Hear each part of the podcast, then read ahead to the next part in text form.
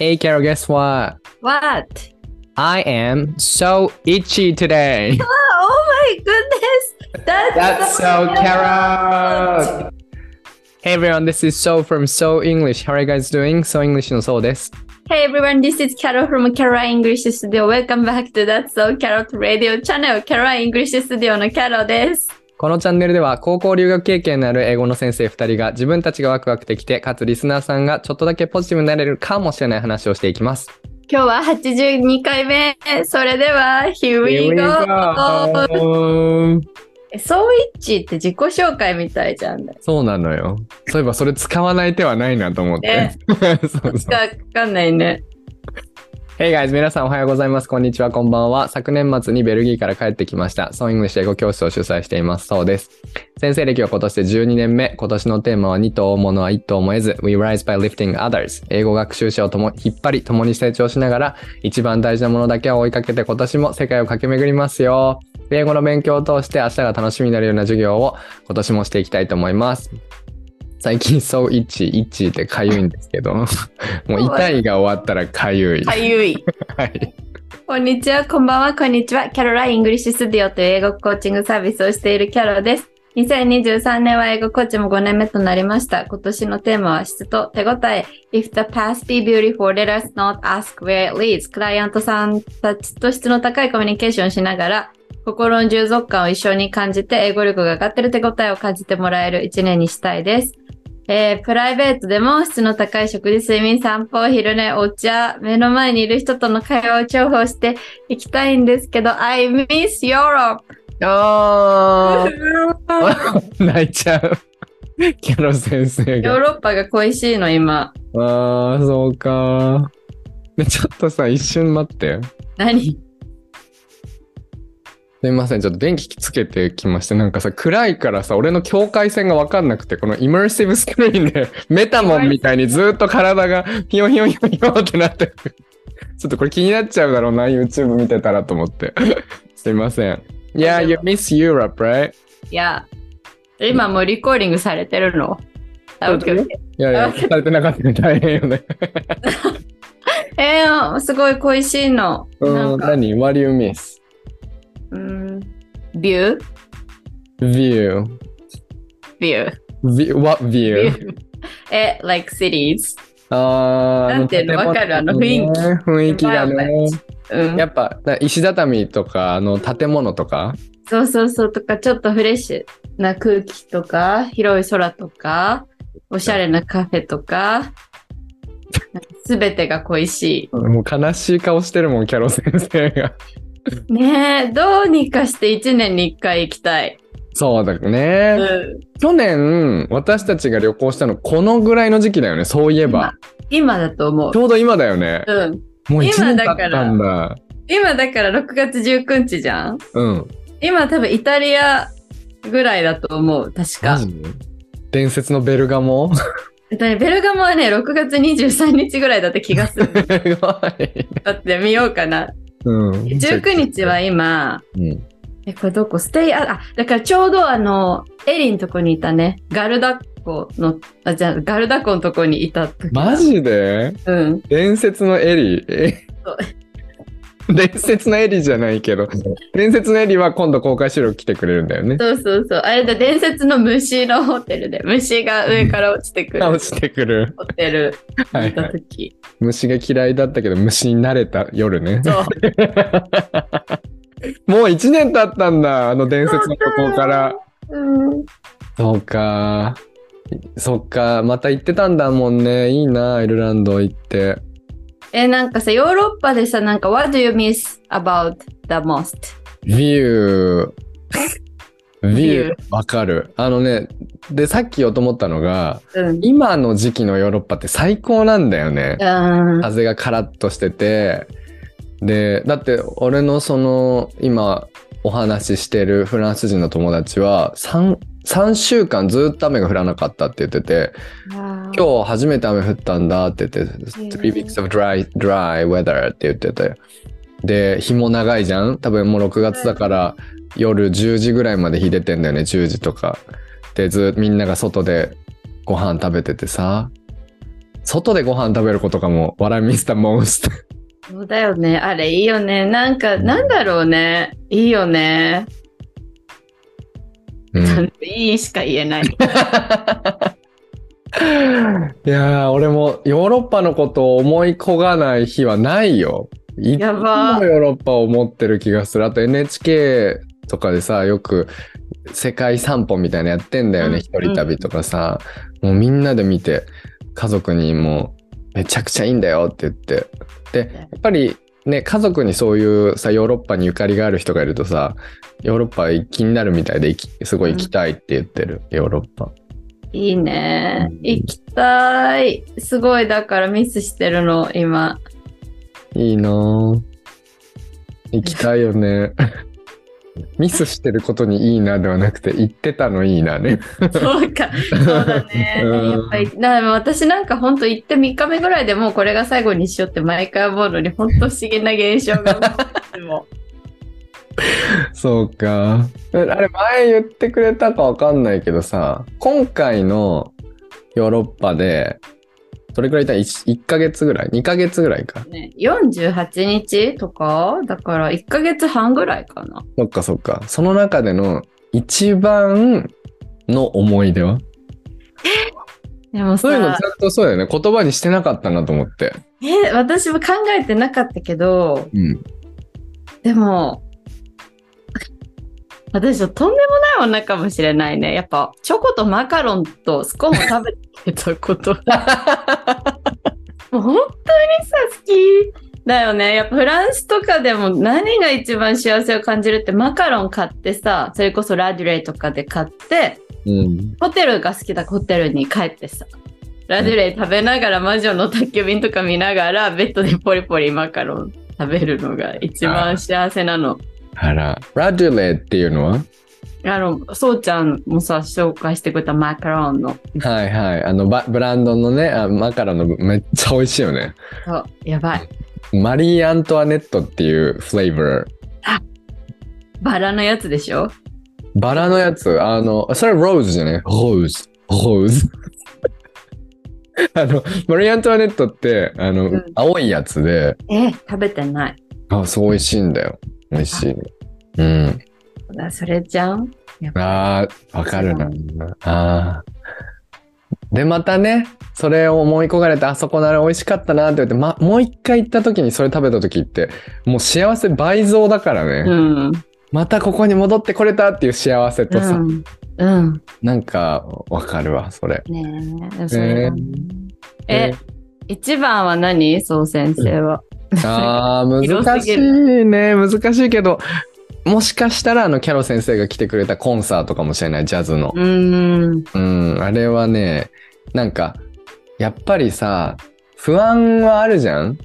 常にだから不安ともういろんなことと戦っててさ、自分の弱さとかさ、戦ってる中で、あ、なんか今回、こう、来れたことに意味があったなって思えた瞬間だよね。ああいう時が、やっぱり。なんか、あ、で、それ、そういう意味ではよく今振ってくれたけどさ、ちょっとアフターストーリーがあって、うん。あのーその、もうね、むベルギー出てから6ヶ月経つけど、あの、今、僕、そのジャズジャズのクワイアがね、僕が入ってたジャズのコーラス、合唱の合唱が、今、イタリアの、なんか、Voice of the World みたいなイベントがあって、でそこでいろんな国のコーラス隊がみんな来てコンペティションがあるわけよ。合や唱。ばそんな天国じゃん、それ。で、そうそう。で、それがイタリアであるのね。で、あの、ボローニャっていうとこでやっうん。でもコンサート終わったんだけど、なんか、そしたら、あの、インスタに急に DM が来て、そのうち中の一人から。で、そしたらなんかビデオでなんか、Hey so! みたいな。Hey so, we miss you! I I hope you, I, I hope to see you guys, I hope to see you again! みたいなこと言う言ってみんなが、Hey! って、Hey so! って言ってる動画が来て、めっちゃ幸せって思った。ああ、半年経ってもこうやって俺のこと覚えてくれてるんだっていう。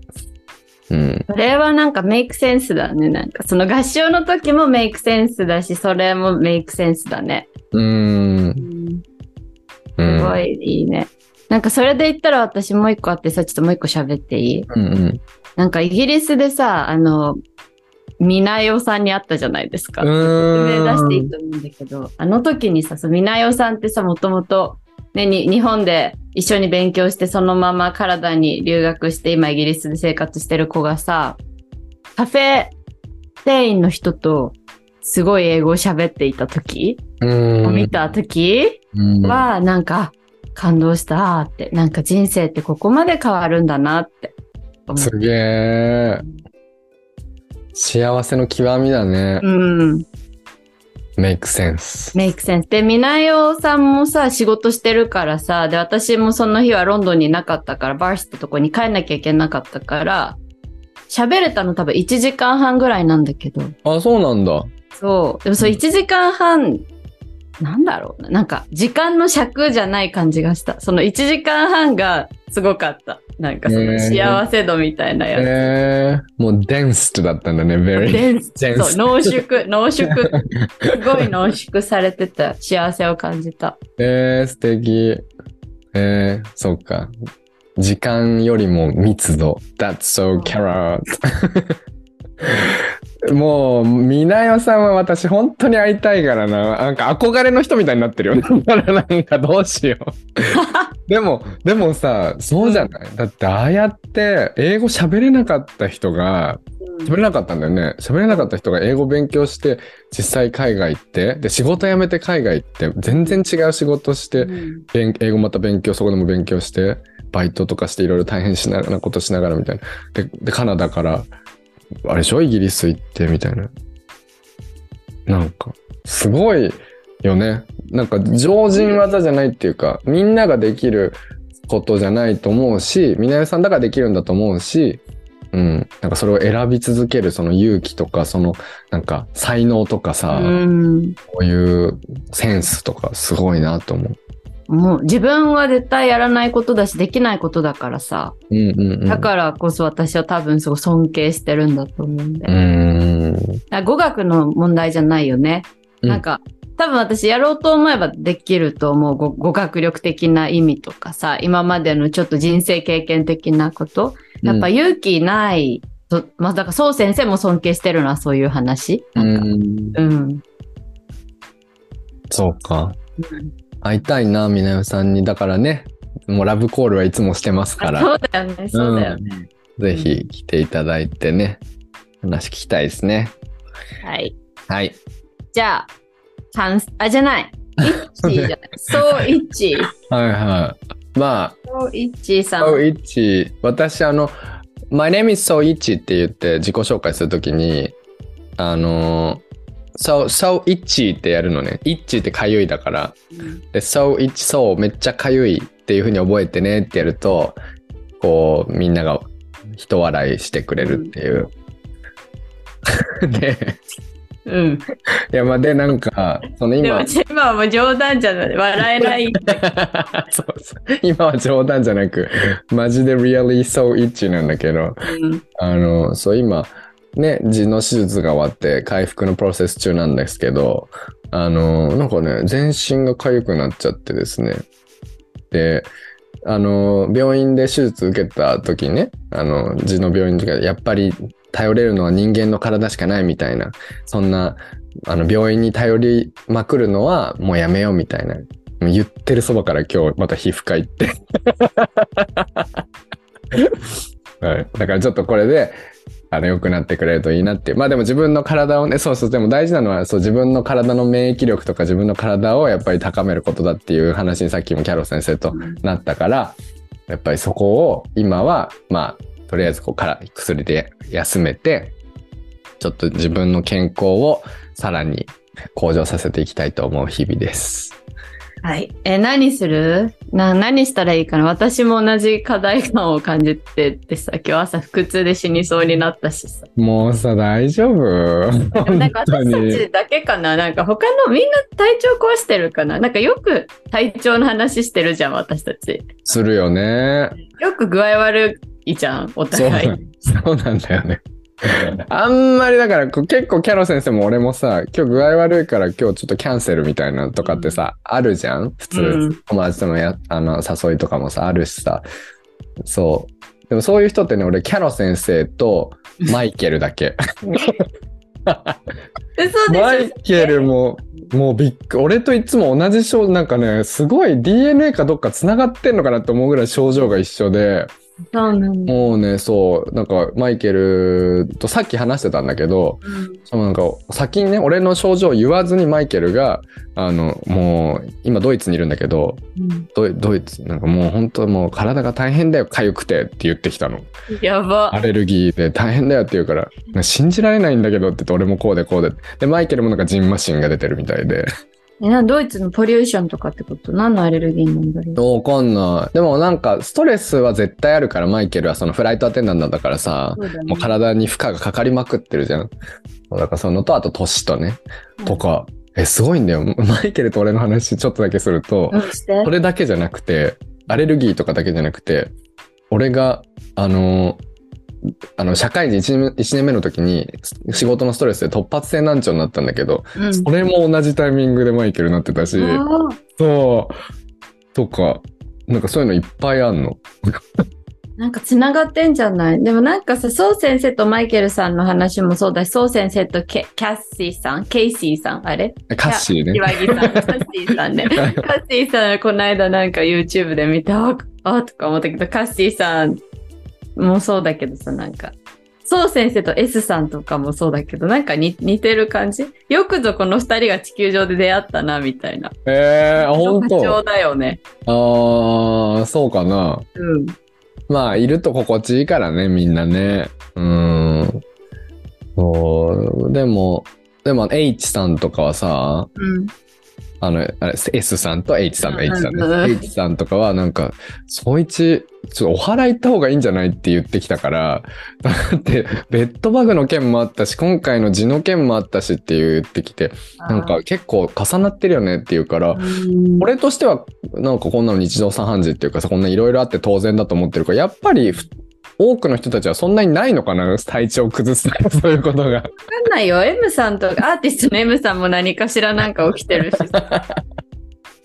まあ、あと言う言わないもあるよね。やっぱ人に言う言わないとうんか。にもあるし、あと、でもやっぱベッドバグとかの目に遭うのはさ、やっぱヨーロッパに住んだからだしさ。うん。血はちょっと誰でもリスクがあるからなんとも言えないけど、やっぱ、うんいろいろやってればやってる人ほど、忙しければ忙しい人ほどリスクはあるよね。うーん。体調不良の。うんまあね。まあそうだよね。うんそ。れだけ動いてるんじゃない？そう先生が。そうかも。もともとセンシティブっていうのもきっとあるだろうしね。人それぞれの、それはあるだろうし。だから、キャロ先生の話戻るけど、キャロ先生のお腹が痛くなっちゃってね。大変だよね。でもあんまりね、ここって言うとお母さんが心配してるから。あ、そっかそっか。ごめんごめん。おかお腹痛くなったってさっき言ってなかったっけ？とあ言ってた言ってた。そうだあんまり言うとあれ。あんまり。り言うとね、ちょっと。電話かかってきちゃって、ちょっと。大丈夫なの？って心配するよ、それ。そうそうそうそうそう。心配される前にこっちが報告すればいいんじゃないの？私こういうこうこうでこうでこう病院行ってきたから心配しないで。では。やば。なんかでも私さ、心配されるのが苦手なんだよね、本当に。何なんだろうね。なんか心配されるのがね、本当に嫌なの、人から。でも、心配してもらえるってありがたい話じゃんね。うん。誰でも嫌なの？心配されんの？割とや素直じゃないなって思う。へえ、そうなんだ。うんへえ。いろんな人がいるよね、それに関しては。うん。うん。仮病っていう言葉があるぐらいじゃん、だって。仮。病で心配してほしいみたいなパターンもあああ、確かに。うんそうかもね。あんまり、そうだね。うん。ちょっと話が、あのる。、そそれまくって。マインドマップしちゃうから、ちょっと。マインドマップしているね。じゃあ、いや、じゃあ、この辺りにしておきましょうか。はい。じじゃあ、お互いお想、ね。大事に。はい。ありがとう。お互いを大事にね。はい。じゃあ感想読んでいい？読んで読んで。これすごくて、さっきそう先生にシェアしたんだけど、インスタグラムのフォロワーさんでまだお会いしたことがない方ね。うん。がちょっとくださった。これすごいよね。やばいよね。ちょっと待って。うん。キャロさん、もっと早くご連絡したいと思ってたのに、本当にバタバタしており、ご挨拶が遅くなってすみません。はじめまして。えっと、ちょっといろいろ。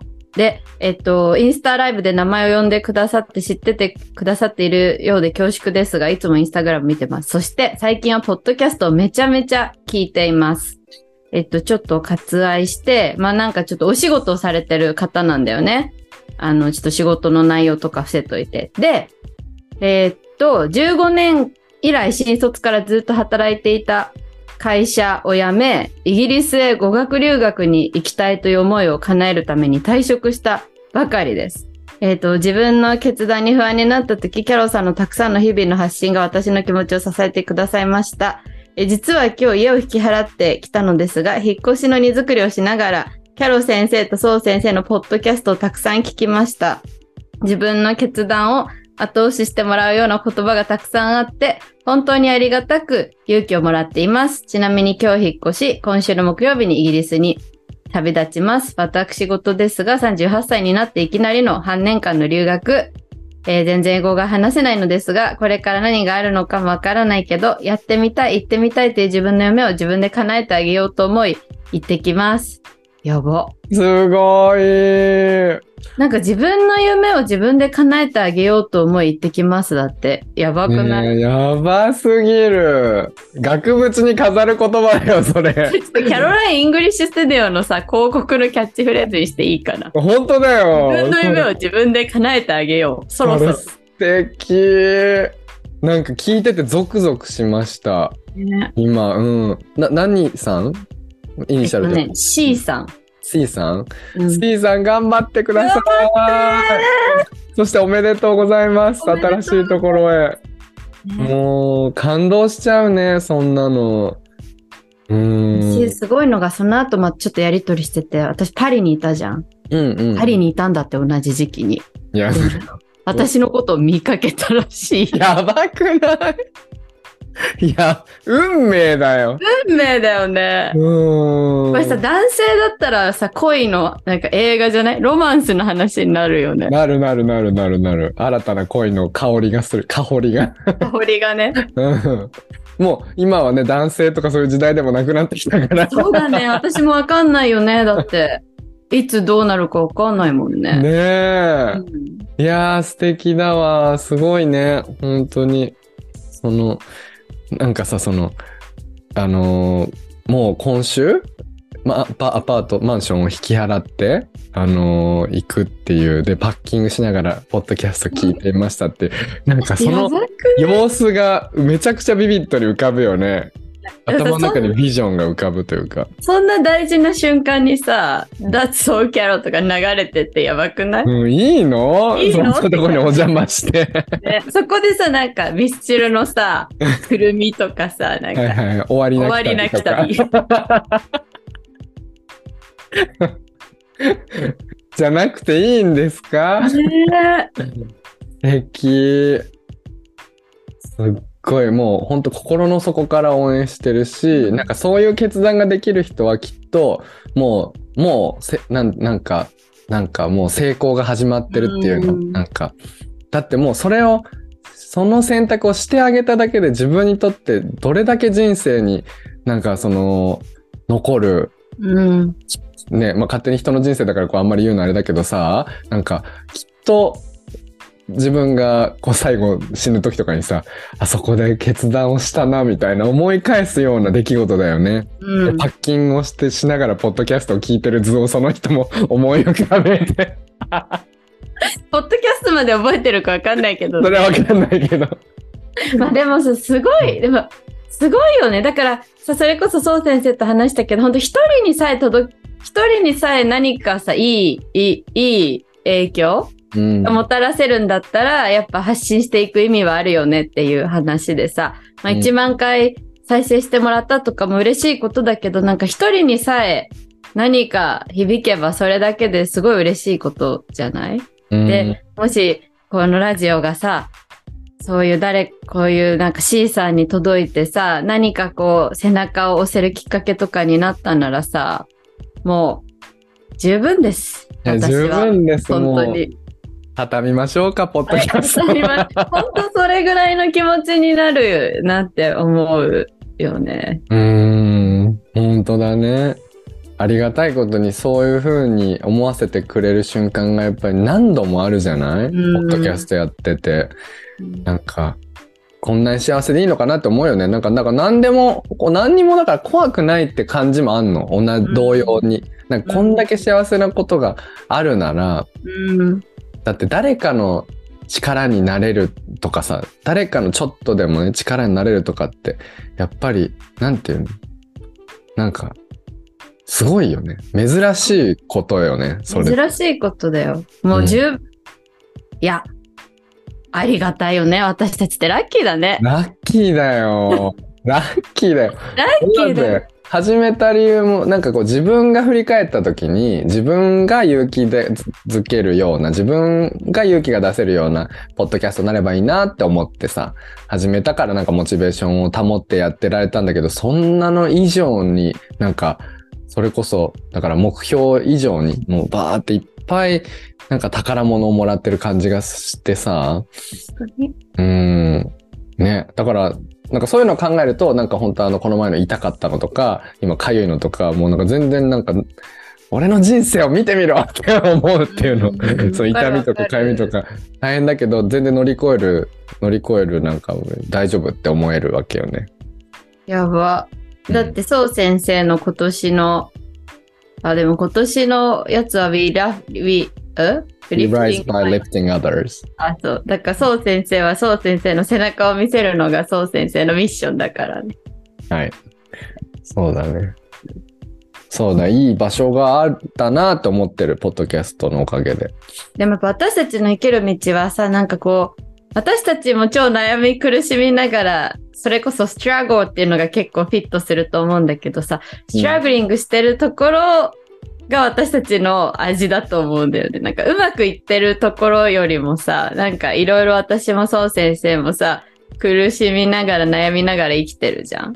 うん。そういうのを、なんかこう、こんなうまくいっててキラキラじゃなくて、なんかうん、こんないろいろ大変でいろいろ悩んでるけど、みたいなところうやっぱ見せてくっていうのがすごい意義だと思う。あの芸能人にでの方とか、すごいカリスマたちにできないことな気がするんで。カリスマたちがやりづらいことだと思うからさ。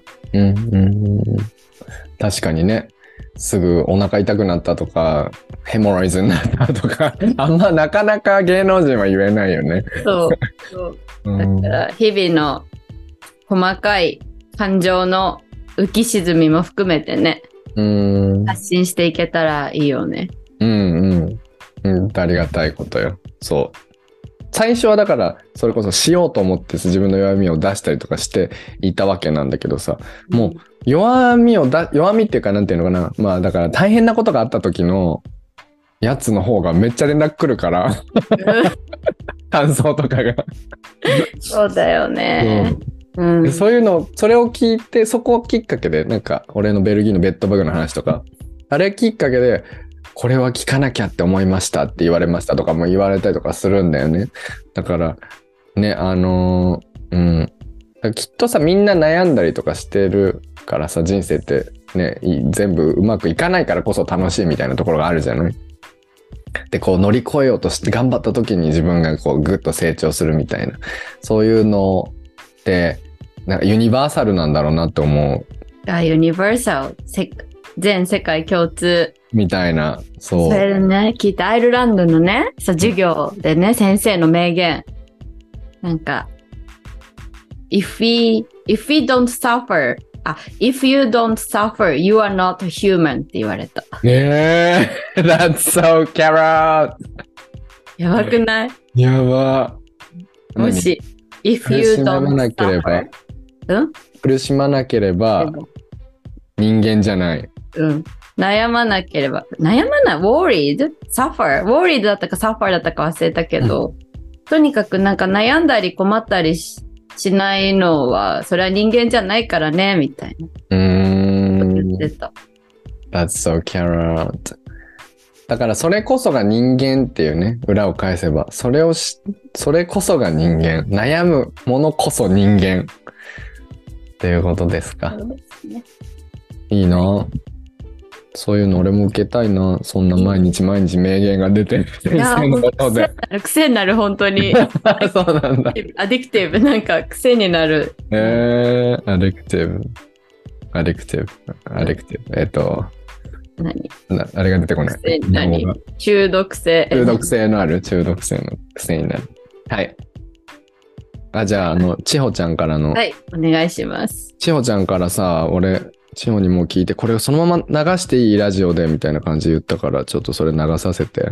うん。あやばい。は LINE で、あの、来たんですよ、感想が。まあ、はい LINE で感想が来たっていうか、ちょっと今オープンしてるからね。えすごいね。携帯のやつをパソコンになんかできる技術。そうだよ。ちょっと待って。そういうのすごいです。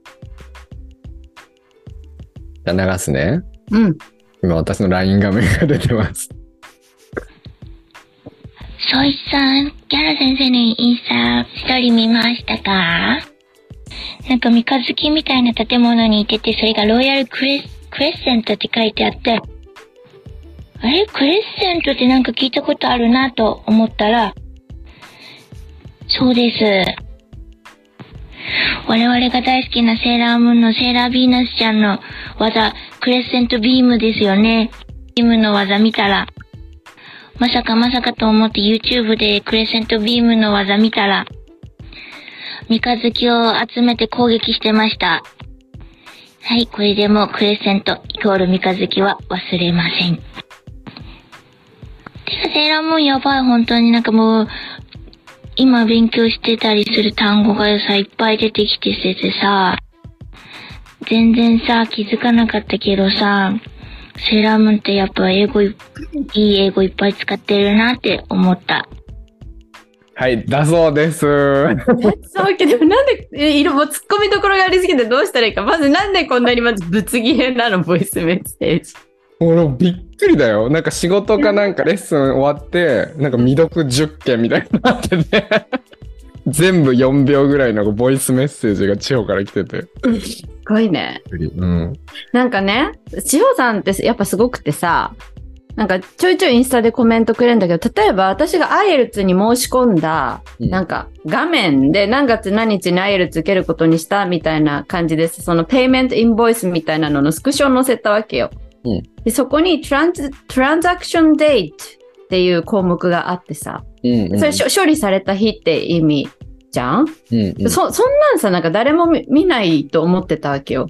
だけど、その、そういう細部を見て、トランザクションデイト、取引の日ですね。トランザクション勉強しました。これでもって記憶の定着になりましたとかってメッセージくれたりとか。で、え。なんかあと私がアイルツ受けた日に、その、自分が書いて暗記をしたいエッセイのスクショかカフェでそれを勉強してるスクショをインスタのストーリーに載せて、これからアイエルツみたいなのを書いたら、エッセイのなんかもうこんなミミズみたいな字字の中で、by contrast 覚えた単語みたいな。すごい。エッセイ読んでるんだ。そう。すごい。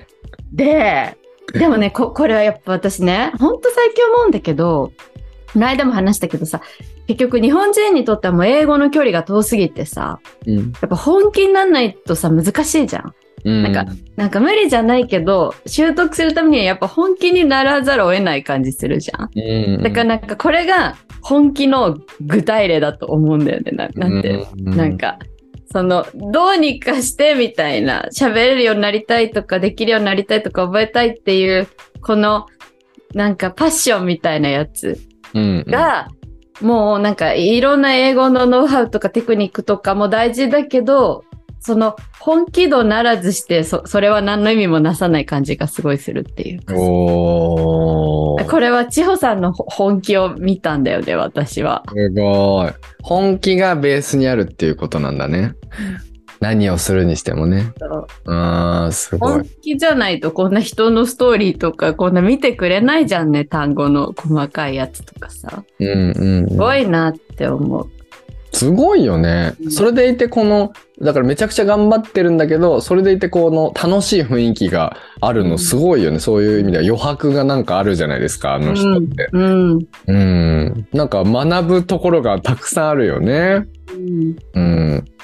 で、それこそ地方って連絡くれたのいつなんだろうなんか、だまあ、連絡は年に、だから何回かは取ってたし、まあたまに会ったりとかもしてたんだけど、そ、ここまで連絡取ってる仲じゃなかったのね。うん。うん。そうで、まあ、いつか、なんか、そいつさんって言って、私英語もう一回勉強したいんだよね、とか言って、何やろうかなって思ったんだけど、まあ、英検勉強しようかなと思って、みたいな。なんか、いい本とかあるって言うから、まあ、ちょっと電話で話してさ、これとこれとこれやったら、みたいな感じで言ってさ。で、で、で、なんか、で、俺がインスタライブをベルギーからやってたんだ。妹とインスタライブやってて、で、その時になんかラジオの紹介めちゃめちゃいっぱいして何回も言うから聞いてみたとか言って、で、そっからずっと聞いてくれてるんだけどさ、なんか、なんていうの？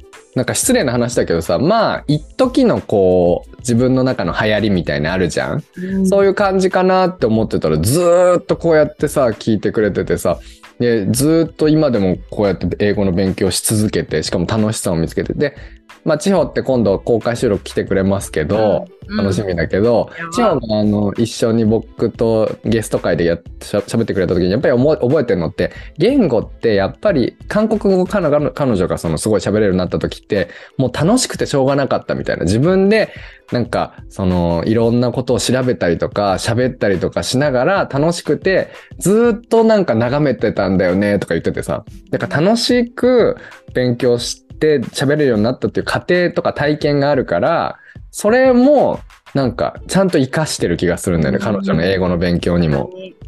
うん。だからその、こういうのとか、こうやって クレッセントビームで、クレッセントもう覚えましたって言ってくれたりとか、なんかこのやりとり自体が楽しいじゃん。そうだねう。ん。で、キャロ先生にもそうやって連絡して帰ってきたりとかさ、ストーリー見てそこで見つけて、わーっていう、なんかそれって、なんか誰にでも開けているかん、なんていうの、可能性って、じゃん？なんかどこでもインスタとか見ればさ、今世界中の人と繋がれるし、YouTube だってそうだしさ、なんかそういう中で、なんかあるんだけど、なんかちゃんとそういうのを使って自分を楽しませようとしてるっていう工夫がすごいよね、やっぱ。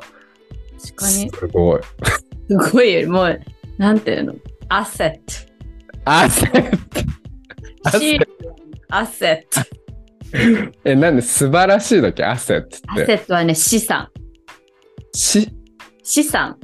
資産？あ、あーすごい。貴重品、価値、価値のあるもの。へ私、本当ずっと使いたくて、はいはい今すごいワクワクしてんだけど、なんかそのはいセリングサンセットとかで、はいはい。なんか、一回会社を辞めた人を呼び戻すか呼び戻さないかで、こう、議論をされてた時に、うんなんか、I think she's an asset, so we need to let her back in our office みたいなこと言ってて、へー。すごい使いたかったの、ずっと。えー、あれだね、valuable の名詞版みたいな感じだね、つまり。そうそうそう。うーん。存在として貴重な人材だみたいな。な。へー。asset。いいですね。かっこいい。いや。いやいや。やば。じゃあ、残り10分ぐらいでうん。話しましょう。話しましょう。じゃあ、キャロ先生読む、今日のテーマ今日の。テーマはですね、はい。えちょっと待って。えーエピソード82、IELTS に限らず資格試験の失敗談とか準備でやっといた方が良かったこととかやる意義とかあれこれ話すのはどうだろイエーイ という題名です。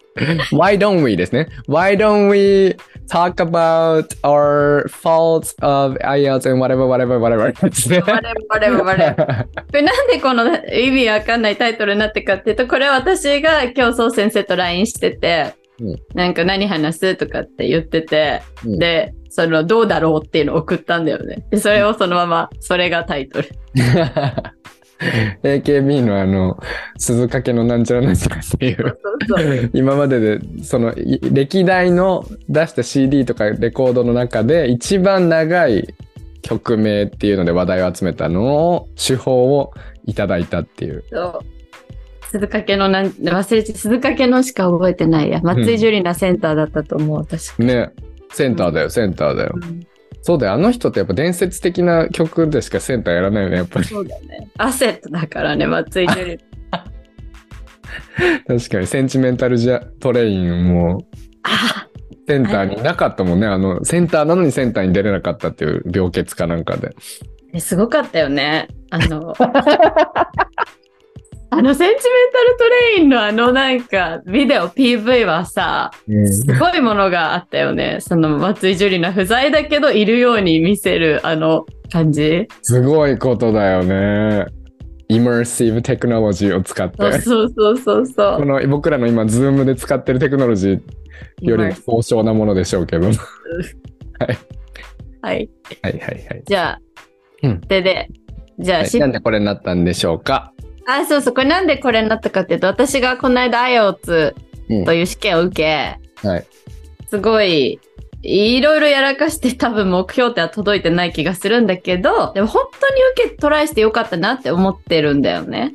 あやっぱ本当資格試験っていいなって思ったのと、あと、この間さ、なんか別のお客さんがさ、英検の12級受けてさ、で、本当さ、私が大事な時に不在だったのが本当にちょっと悔やまれるんだけどさ、本当にその50代の方から、だからテストが久しぶりで、本当になんかこう日々、ちょっとこう、具合が、プレッシャーで具合が悪くなっちゃうぐらいのプレッシャーだったんだよね。うん。でやっぱ初めての受験だったから緊張しちゃってうまくいかないこととかもあって、だけど、なんか本当になんか今年中に絶対、あの、絶対パスしたいですっていう風に言ってて、なんかその一連のさ、挑戦してちょっと落ち込んで、またやる気が湧いてトライするみたいな、なんかすごい、すごいものを垣間見た感じがしてさ、うん。やっぱ資格ってすごい並大抵のなんか価値があるな、人によってはってうん。思って、うん。この話をちょっとできたらいいなって思う。わあ、いいと思います。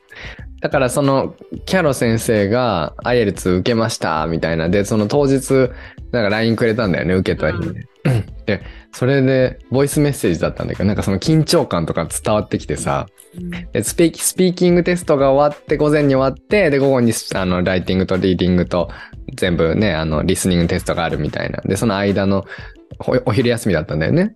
に連絡くれたからさこう俺が2年前ぐらいに受けたアイエルツの時の気持ちとかめっちゃ思い出して。特にそのお昼の時間まだこれからあるっていうね。で1個終わってるんだけどまあそれが良かったとか悪かったとでも普通は良かったは手応えっていう人ってあんまいないじゃん。やっぱそうだよね。ス。ピーキングとかも特にそうだと思うんだよね。だって絶対ボロは出るし、なんか練習よりは絶対できないし、うんそうだからそのなんかよかっためっちゃできたわじゃなくてさできなかったところをこう反芻するわけじゃん人って、うん。だからその気持ちとかもでもやっぱりそこで落ち込んでたら次力出せないから次頑張ろうみたいなその緊張感めっちゃ伝わってきたしなんかめっちゃ思い出していいなーって思ったのテストっていいよなって思ったの。そう、テストっていい。よくなんかさ、大人になってあんな緊張感とかさ、青春とかって味わえないじゃん。でさ、それこそそう先生はさ、そうやって、終わった後も連絡くれたしさ、うんなんかテスト前とかはさ、すごい、あの、それこそゆかゆかとかが応援メッセージくれたりとかしてさ、人から応援までしてもらえるっていう。おーいいよね、なんか。なんかしないと応援もしてもらえないじゃんね。確かに確かに。あれだね学生の頃からもう学生じゃなくてもずっと続けられる青春ってテストしかないね。いや、もうほんとそう思った。私、これ絶対じゃないって思ったんだよね。確かにすごいね。なんかさ、ああれってもうテストって絶対自分との戦いじゃん、あれは。うん。こんな素敵なもんないよね。で、しかもさ、結果がどうであれ、自分は成長できるんだから、そうだよ。うん、あれは、そうね。で、まあそのさ、さっきの話だけどさ、あの、なんか何かに向けて頑張るってすごい大事だと思うんだよね。こう何かその日とかが決まってて、決戦の日が決まっててさ、で、ピアノだったらコンサートだろうし、留学だったらなんかその留学に行く日だろうしさ、なんかそういうやっぱりこの The Day が決まっているのって、頑張るしかないっていうところに自分を追い込めるから、まあちょっとその自分が英語力がめちゃくちゃ上がったその留学していた環境に似しいものがあるんだろうなって思うわけ。やっぱ追い込むっていう意味で。ああ、帰る日も決まってるもんね、留学。そうそうそうそうう、んそうそう。だから、そうね。だその、あえて、テストだけじゃなくてもいいんだけど、自分の中にもやっぱりこういう、そういうデイをね、き期限みたいなものをこう、やっぱりやっていかないと、張りが持てないじゃない？そうだね。で、で大人になっていくと、やっぱどうやってもこう、リラックスしていこうみたいなさ、感じになっていくから、でもやっぱり張りって大事だなと思うんだよね。リラックスと張りみたいな。って思うから、そういう意味ではすごくいいよね、テストす。ごくいい。すごくいいと思って、すごいいいよね。あ、もうなんか満足今日話しても。え、そう先生はじゃあさ、そう先生はさ、でもなんか、さ、あの、アイエルツ1回でさ、うんやっぱ目標点を達成したのはすごい綿密な準備をしたからだなって改めて思うけどさ、なんかし、そういう、まあ、アイエルツに限らず、資格試験の失敗談とかある？失敗談、あまあ、そうね。あ IELTS って言ったらライティングをもう一回出さなかったことだけど、うーん、まあ、IELTS を受ける人のためにだ、ちょっとコアになっちゃうけど言っちゃ言っておくと、なんか IELTS って一回2万円ぐらいするテスト、うん2万5千円ぐらいか。7000ぐらいしますよ。あら、3万円の今、あれもあるからね。カレンシーのレートもあるから。はい。で、受ける、受けて、で、あのーライティングだけ、もう一回自分が書いたやつを審査に出すことができるんですよ。うんお金を払えば。1万円ぐらいだよね、多分お。金がかかるんだね。そうなの、そうなの。うん。そう。で、IELTS 受ける人たちって結構もう何回も受けてる人は絶対それを出すんだよね。お金を出してでも。で、俺はそれを出さなかったんだけど、まあいいやと思って、ケチっちゃったんだけど、まあなんでその制度があるかっていうと、ライティングも人がチェックするから、なんかそのクオリティに差が出るっていうか、その、うん、ある人はこれは例えば5.5点だと思ったけど、ある人は6.0点だと思ったみたいな。で、その0.5点がかなり、そのオーバーオールって平均点で出るから響くじゃない？そう。で、俺はライティングめっちゃ低かったんだけど、結局まあ、まあ、こんなものかと思って出さなかったんだけど、あ、出しとけばよかったなって、今は思っている。うーん、大事なことだね。うん。確かに。えー、え、他にないの？失敗私失敗だらけなんだけど。いっぱいあるいっぱいある。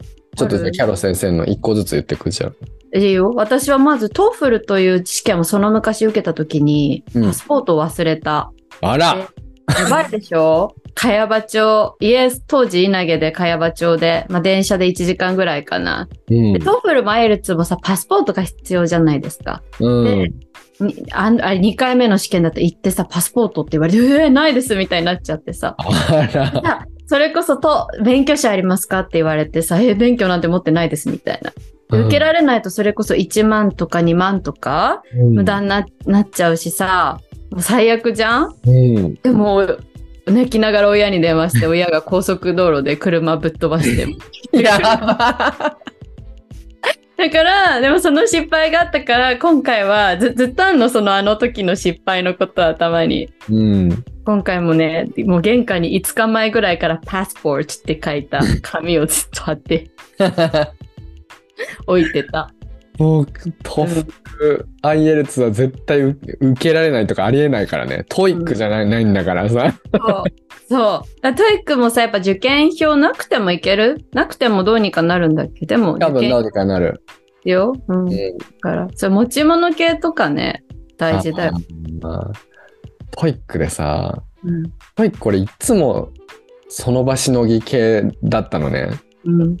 で、あの、でちゃんとしだしたのって本当先生になってからなんだけど、あの、 TOEIC 受けた時に、あの、時計忘れちゃったのよ。うーん。で、時計も忘れるし、多分ね、鉛筆も忘れるし、消しゴムも忘れるしや、ばいじゃん、それ。受ける気あんのってやばいみたいな。で、うんで、鉛筆とかどうした？なんかね、か、か、まあ借りれるかなと思って、か忘れちゃいましたって言って借りたんだよね。鉛筆と消しゴム。時計もないですって言って、時計は貸してくれなくて、まあ時計は部屋にあるだろう、こんな試験なんだからってこと、うんなくて。ない、ないね。なんかあるとこもあるよねうん、そう、あるとこもあんのよ。基本あるもんだと思ってたから。そうで、だだから、で、あ、ないってなって、あの、でも、あの、そう。で、バーってと解いてさ、えわって思終わった瞬間ぐらいに終わった。あそれすごい。すごくない？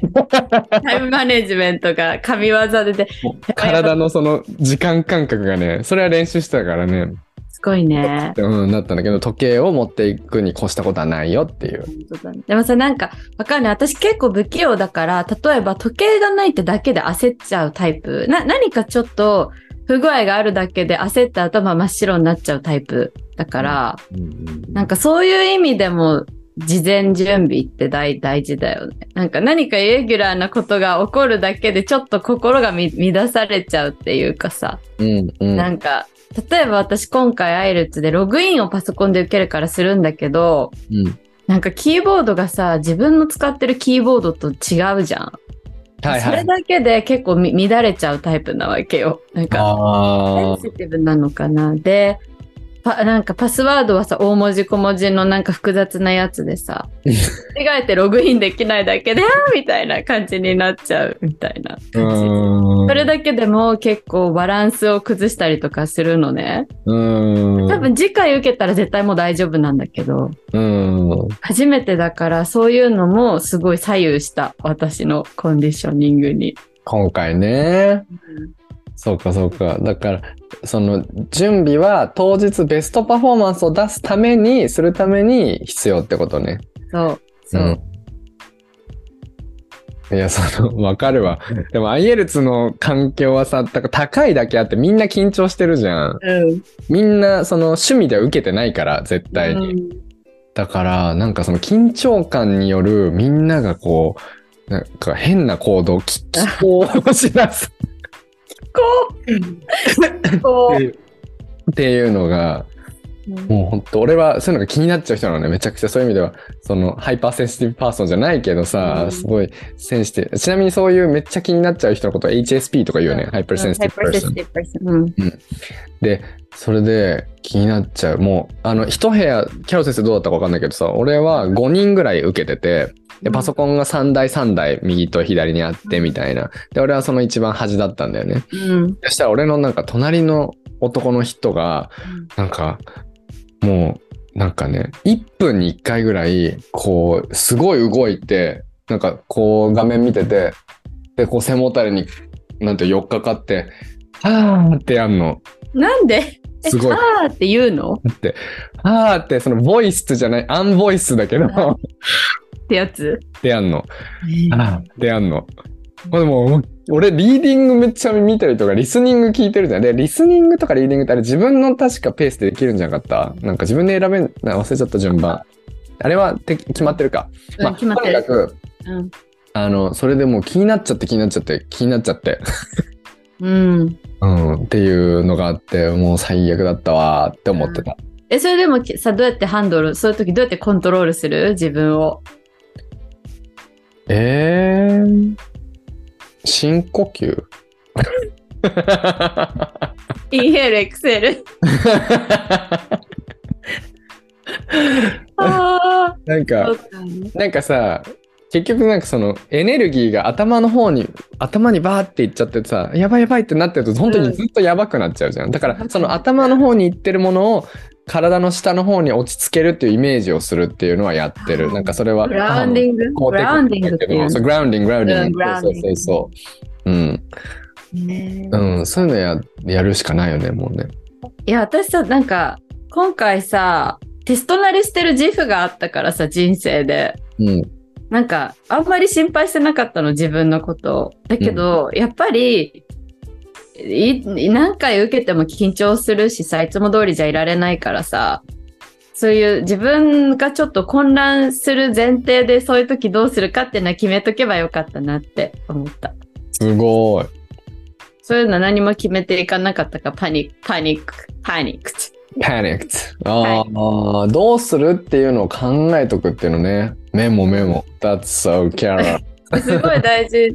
でもなんかさ、ト TOEIC とかだと、うん例えば隣の人が超鼻水でうるさいとか、うん。あとたま、後ろの方の席になっちゃってリスニングが聞こえづらいとかだと、異議申し立てができてさ、なんか席移れるよね。移れる移れる。だそういうのとかも絶対やった方がいいよね。なんか、だって試験中でもできるのあれ。えっとね、試験前、試験前かな？多分試験前に言ったりとか、試験中もできんのかな？ちょっとわかんないけど。でもそれこそ集中を阻害しそうだからね、他の人の。ね、試験前だと思うな。そうだよね。みんながそれで OK で動き回ってたら絶対気になっちゃうもんね。うんそうか。ああ、なるほどね。勉強になりますね、それはね。うん。あとはね、私ね、レッドブルを飲んで試験を受けたことがあるの、過去に。TOEFL かな。うんなんかレッドブルって、すごい授業前とかにはよく飲んでてさ、頭が起きるから、うん。よかったんだけど、試験の前に飲むと頭が起きすぎて興奮して全く解けなくなるっていう。そうなの。気をつけろ。ほんと気をつけろだった。えー、そうか。まあ、今は飲まないんでしょ、レッドブル。あ、飲まない。高校生の時に、そうだよね。もう健康のために飲まないよね。飲まない飲まない。うん。あーでも俺も TOEFL 受けた時は、あれほんと4時間5時間のテストじゃん。うんだからなんか、もうコンビニで至るもの、そういうもの買いまくって、マカ元気とかさ。リポビタン D とか、わかる。そういうの買いまくって、あんまりだからお腹いっぱいにしないっていうのは、まあ strategy かも。うだね腹いっぱいで受けない？まあめっちゃ大事。そうだただね。腹ペコでも集中できないから、うんちょっと入れとくみたいな。でそういうのもやっぱ経験だと思うからさ、うんうん。なんかえ、資格、まあちょっとい一回受けてうまくいかないと落ち込むけど、なんかうん複数回受ける前提での望んでもいいぐらいな感じがするから、うんやっぱ回数って大事で、例えば、うん TOEIC 年末までに800点行きたい人はもう月1で受け続けた方が絶対いいなって。そうだよね。もそうだよね準備。ができていようができていまいが。そうだね。 TOEIC はマジそうだよね。 IELTS は IELTS はそうはいかないじゃんねそうだから俺もスケジュール組んだ時1年間のスケジュールをこう目に立てた時はあのーまあ単語の単語はここ単語とかなん文法とか問題集とかあるそういうリストの中に mock test っていうのを入れてあ、のー模擬テスト。うん、模擬テスト実際に自分で行くってやんないと多分その当日の緊張感を味わえないからって言ってモックテストもだからそれこそ1ヶ月に1回とか入れるっていうのをスケジュールに入れてたえーそれモックテストはさ、パソコンで受けてたの本番と同じ環境みたいな。そうそうそうそうそうそうそうそうすごくね。そういうのが足りなかったよね。今回の私の爪の甘さだったと思そうか、モックテスト受けてたね、そういえば。だから絶対失敗したくないっていうのと、1回で受けたい。うね。だって受験料が高いから、これから留学を控えてるの、そんな無理だよ と思ってたからさ、しかも期限があるしね、そうせ期限があったし。うーん。でも、そうだね、受けた時に、ああ、もう一回受けなきゃダメかって思ってたけど、どんな、あの、まあ、取れたから、目標っては取れたから、なんていうの？ああ、だからテストってもう一個不思議なと思うのは、なんか自分の、なんていうのかな、あの、手応えとは全然テストの結果違ったりとかするのは全然あるよなと思うう。ーん。確かに。うん。そうかもね。手応えはどう、あれなんだけど、でも準備は絶対もう、準備はめちゃくちゃしないとダメだよね。当日のパフォーマンスが、やっぱは、この前言ってたけどさ、キャロ先生、8割ぐらいになると思って勉強する。なんだっけ、トリプルアクセルの話。あそうだ、なんかバレリーナは6、6再回転、本番で4回転するために8回転普段練習してるらしいんだよね。それ人間の技としてできんのって話だよね。だけどさ、できると思うよ。わかる。だってほら、表情で4回転できんだから地面では8回転ぐらいできんじゃない？すげえ。あ、そっかそっか、飛ばないよね。そう、飛ばない。って。俺も頭の中でね、トリプルアクセルになってるから、えそれやばい。近いって。滞空時間が大変なことになんかね、私本当思った。やっぱ、なんか、と、なんだろう、うまくいったら当日取れるとかはもう超激甘っていうか、なんかそれは本当ララッキーな場合。はいはいはい。それはもうね、小学校の時からね、私は感じていて、やっぱ、は第一志望のね、中学があったわけですよ。で、塾の先生も、うまくいったら受かるみたいな感じだったんだよね。だけどやっぱ落ちるんだよね、大体そういう場合って。なんか、うん。実力通りかちょっと上が発揮できたら、受かるよーみたいな感じだと、やっぱね、落ちんの絶対。だから、なんか、やっぱね、3割減。本番は3割減ぐらいで、実力をつけておかないと、よっぽど器用な人とか、ラッキーが重ならない限りは、欲しい点数っていうのは取れないものだから、だから資格をやると英語力が上がるんだっていう、合点。合点。キャロット。合点、キャロット。うーん。厳しいけど、そうなんですよね。だから、え、だからさ、要はそれが、だからテストを受ける意味だと思うんだよね。テストを受ける理由は、やったーって、なんか喜なんか、なんていうのかな、その合格をするためじゃなくて、やっぱり英語力をつけるためだと思うんだよね。うん英語を勉強してる人たちが、えなんか英検を受けたりとか、 TOEIC 受けたりとかする理由って、まあ理由はいろいろあるんだろうけど、でもやっぱり、なんかその、英語を伸ばすっていうことを意識してほしいなって俺は思ってて、だからいつも対策するときとかは、なんか、あの、例えば TOEIC とかだったらテクニックがあるじゃない？うん。テクニックだけをちゃんと教えて、ちゃんとそれができるように練習すれば、まあ、ある程度の点数まではいきますよ、みたいな。でも、僕の授業では、なんか、そういうことはしませんみたいなこと言う のね。なんか、本当に基礎から英語力がつけるようにやるのと、まあ、テクニックはその直前でちょっとだけ教えますみたいな話をしてやるんだけど、なんかやっぱりその、英語力をつけた先にある、この素晴らしい、まあ、留学とかさ、その留学が素晴らしいんじゃなくて、その先にある経験が素晴らしいわけじゃん。だからそれを英語力をつけないとやっぱダメだなって思うから、なんか英検とかも合格じゃなくて、やっぱり満点を目指してほしいと思うし、とかいう感じですよね。えー、すごいいい話だね。いや、ほんとそそうだと思う。100% agree。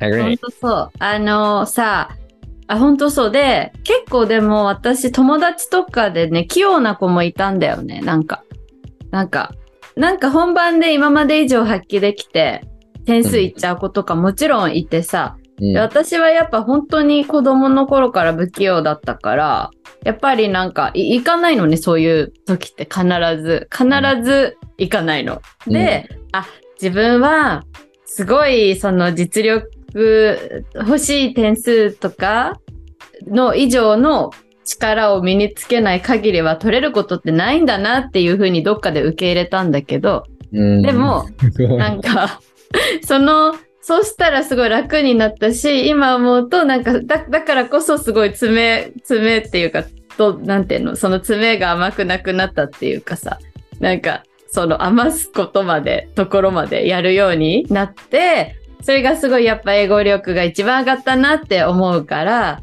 不器用でよかったなって思ったんだよ。ああ、すごい。That's so carrot. 自分の不器用さを受け入れ、ありがたさにしているんだね。そうなの。うん。だから器用な人はいると思うけど、でも、どうなんだろうね。なんか、そうそうそう、不不器用な人だからこそのなんか、リワードっていうか、いい、いいとこだったりする気がする。素敵。うん。でもさ、きっと器用な人も、なんか、器用な人って全部器用にできるわけではないじゃん、きっと。うんなんか最後の最後の最後まで全部何にも頑張ってないけどうまくいっちゃいましたっていう人って多分いないと思う。信じてるというかさ。うん、だから、なんかね、英検5級、4級とかさ、俺も別に何も勉強しないで受かって、あ、イエーイ、こういう感じでいけんのかなと思ったら、やっぱどっかで頭打ちがあるわけです。3級ではできなかったわけで。うん。そっかそっか。うん。だから、なんか、うん、絶対それをだから、キャロ先生は小学生のうちにそれを知れてたわけでさ、すて、素敵だよね。目が泳いじゃった、今。すごいよね。早くしてくれたからいいよね。だ早く知るためにはたくさん経験をしなきゃいけないわけだからさ。そうだね。で、やっぱ失敗だよね。失敗本当に大事だと思う。思ううん。かゆい？大丈夫、今。なんかオロナイン軟膏なんか変わってしまった。オッケー、やばい。時間が、時間です。あオッケー。はい。すごい神回じゃない？裏神回じゃない？なんか村上かうん。テストの話、ちょっとし15分ぐらい ?20 分ぐらいしたのかな？うんうん。半分はいろいろ、やはりまだ、キャロ先生のヨーロッパの話がね、つきませんから。ねえ、ヨーロッパ行きたいね。また行きたいね。ね。1年に1回ぐらい1ヶ月ヨーロッパに創設生と旅行したい。これ最高だね。そこ全部1年分は話すみたいいいね。で、そしてそれぞれのこう巣へ帰っていく。そう巣へ帰っていく それいいね。うーん。はい。ありがとうございました。というわけで、まあ私たちのメッセージというかは、なんか英語を勉強する上でテストをやるっていうのも考えてみてもいいんではないかっていうことだよね。な。そうです。一緒に青春しましょうっていうことです。はいいいですね。青春、レッツ青春。はい。どうでしたか？で今日もなんかいい時間だったのではないでしょうか？ないでしょうかありがとうございます。僕も楽しかったです。テストやりたくなるこういう話するといつもでしょ？やんない？なんかある？プラン？プラン？ないんだけど、まあ、やってもいいよね。英検は僕は準1までしか持ってないので、1級はいつか受けてみてもいいかなって思ったり、こういうの言うとちょっと嫌な緊張するけでも勇気いるよね、一級は。ど。うーん、1級はなかなか勇気いるようね。とかあ、、ダイエルツと違うよね。また絶対。全然違うでしょ。うん語彙が違うよね、語語彙彙。がやばいと思う。うん。ただ僕が今その読んでる、あの、ユコニー先生のところで読んでる、あの、J、Japan Times Alpha っていう新聞があって、うんそれは日本の英語学習者向けに書かれてるやつなんだけど、うんあえて、英検1級に出てくる単語をめっちゃ使ってくれてんだって。えー、そうなんだね。だから、やば。これを読んで楽しんでれば知らず知らずにこう単語が入って。うんそうだと思うよ。ねえでしかも俺それを使ってなんかやっぱり週に1回だけじゃもったいないなと週に1回だからどんどん新しくなっていくじゃん？週に1回の新聞が出出るからもったいないからあの朝起きたら時間がある時はあのクラブハウスに行ってうん。ATA を僕が音読してうん。で誰か来てくれてたらそれを英語でシェアするっていうオオピニオンをシェアするっていうのやってんのよ先生ってやっぱ、とんでもない人だわ。すごい。これはぜひ来てくださいケロ先生。やば。でもさうん、アイルランド授業でさ、こんだけまだ知らない単語があるんだって思ってびっくりした。もう尽きないよねで、うん超マニアックな単語と思いきや、うんドラマとかで普通に出てくるの、そういうのが雑誌とかで。う今までは目に入ってなかっただけかってな。自分の目は節穴かって思うんだよね。でもその発見があるから楽しいっていうのはあるよね。うん我々みたいなマニアになってくるそうそうそうそうそう。と。はい。で、え、キャロ先生あんの？なんかプラン？アイエルツ？アイルツ、多分、多分行かなかったと思うし、なんか行ってたとしたら結構器用だったバージョン。うーん。ちょっと英語力的に目標点に足りてない感じがすごいするから、うん勉強続けないたらいいなと思います。素敵です。あ、ごめんさ最後に IELTS と TOEFL は4技能をめっちゃ考えられていて、うん全世界で使われてるテストだから、あれやれば英語力も上げるの間違いないよね。大変だけど、大変なんだけど、あれをやるってコミットしたら英語力が上がるの間違いなくて、TOEIC はリスニングとリーディングだけだから、まあ、あれはあれでできるようになって点数上がったら絶対英語力上がるんだけど、それだけで喋れることには直結しなくて、IELTS と TOEFL に関しては絶対喋れるようになるっていう。そうだね。うん。でもさ、 TOEIC で800ぐらい取れないと多分 IELTS はまだ準は TOEIC 800でやっと準備完了だよね、きっと IELTS の。そう思います。そうだよね。はい、そう思います。え、でもさ、ちょ、ちょ、ちょっと、もう一個言っておきたいこと。いつまでも終わらないラジオ今。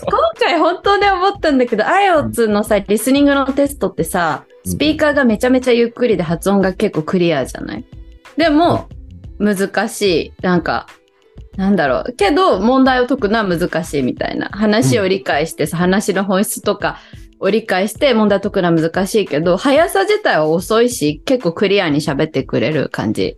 うん、で、結構さ、やっぱ私たちはさ、例えば特に仕事で働いてる人とかだと、アメリカ人のボストンの人たちがもうめっちゃスピーディーにさ、うん。日本語だとさ、こんにちは、今日もありがとうございますぐらいの感じ？で英語喋ってたりとかさ、カフェとか行ったらさ、なんか、 normal milk とか言われてさ、うん normal milk は normal milk とかって言うじゃない？うん。あれを聞き取ろうとしちゃう？うんうん。あれを聞き取ることを目指しちゃいがちだなって思っていて、だけど、その IELTS って試験ってその、移住、オーストラリアとかイギリスに移住できたりとか、海外の大学院に行けますよっていうのを見せるための試験じゃない？うんでそういう試験はさ、なんか、あ相手が、なんていうの、こう、いい感じの速度で話した場合に聞ければいいって言ってるわけじゃん。うんだからなんか、なんていうのそのなんか、すごいゴニャゴニャゴニャっていうスピードが速いやつを聞き取ろうとすることにゴールを置くのが正しいのかって私はすごい思ってきて。すごだから海外にカフェとかに行ってさ、なんかめっちゃなんかすっごいわーって喋られてた。こんな日本語でこの速度で話されてもわかんないわみたいな感じじゃない？い。なんかそれを聞き取ろうとするよりも、なんか、そう、そう、そんな話し方をされてたらわからないから、ちゃんと英語話してぐらいのつもりうん。で、望むっていうメンタルと、あとやっぱそれを聞き取る、聞き取ろうとすることを目標に置くよりは、なんか誠実な方法で英語の勉強を続けてって気づいたらそういうのもわかるようになってったぐらいの方が、なんかいいんじゃないかなっていうことを考えた。うーん。今、キャロ先生の話を聞いて思ったことは、こうやって自分でチャレンジを続けている人だからこその気づきなんだなっていう こと。だから、チャレンジし続ける人は気づきが多いなって思ったっていう。はい俺もそう思うよ。俺もそう思う。うん。まずは、だからまあ、早いのやる前に、まずは IELTS とかそういうところで、こんなにいい教材がたくさんあるんだからさ、あれは、だからよくできてるよね。きなんかちょっと聞こえただけでわかんないわけでさ、うんちゃんと聞いて理解して、で、それを問題文を読んで解くっていうところに、なんかコミュニケーション力の大切さを思い知らされるというか、うんそれって会話の中であなたが言ってることがダイレクトにこう自分が汲み取るんじゃなくてさ、こうなんその read between the lines っていうか行間を読むことが大事じゃないですか。相手が言われたことに対して、あそれを理解して自分が答えるみたいな、それがコミュニケーションのところから、それを紙でやってるみたいな。紙以外もねリスニング、リーディングだけじゃないからあれだけど。って感じだよね。そう、まさに。だからその愛のないさ、なんかすごいバババババってやつを聞き取ることだけが正解じゃないなっていうのを分からせてくれた IELTS という試験。すごい。アイエルス先生。はい。まあもし受けなくてもね、どういうのか興味がある人は僕たちに言ってくれれば問題とかもあったりとかするので見せますから、ぜひ言ってください。はいす。ごい。最後のこのアフタートークが一番良かったんじゃないですか？やば、でもやば、孫先生お仕事あるから、あはいはい、終わります。はい。では、ありがとうございました。Thank you so much for listening to our podcast, everyone. Have a beautiful day. Bye.